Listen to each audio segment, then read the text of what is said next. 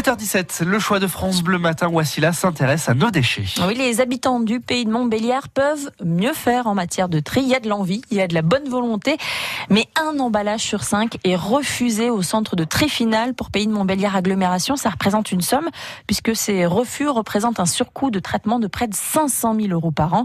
Euh, d'où cet effort de pédagogie à répéter inlassablement pour arriver au bon résultat, Christophe Beck. Malgré les consignes et les campagnes d'explication en matière de tri des emballages, les mauvais réflexes ont la vie dure. Trois erreurs principales. Bertrand Chevalier, responsable des ambassadeurs du tri, pour Pays de Montbéliard Agglomération. Les habitants, pensant bien faire dans leur geste de tri, les mettent dans des sachets. Ils ensachent les déchets recyclables. Deuxième erreur, imbriquer les emballages les uns dans les autres. Ça peut sembler surprenant, mais un pot de yaourt imbriqué dans un autre pot de yaourt est impropre au recyclage. Troisième erreur, tous les plastiques ne sont pas recyclés. Les déchets de type jouets, plastique dur, déchets de jardin en plastique ne doivent pas être déposés en point recyclage. Ainsi, 23% des 1000 tonnes d'emballages envoyés chaque année par PMA au centre de tri près de Vesoul sont refoulés.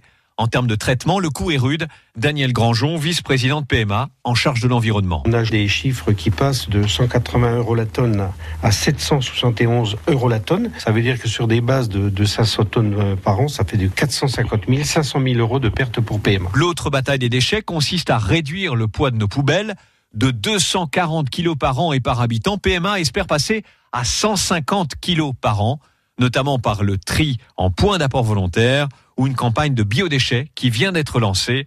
Nos déchets ont de l'avenir. France Bleu, Belfort Montbéliard. Mardi 21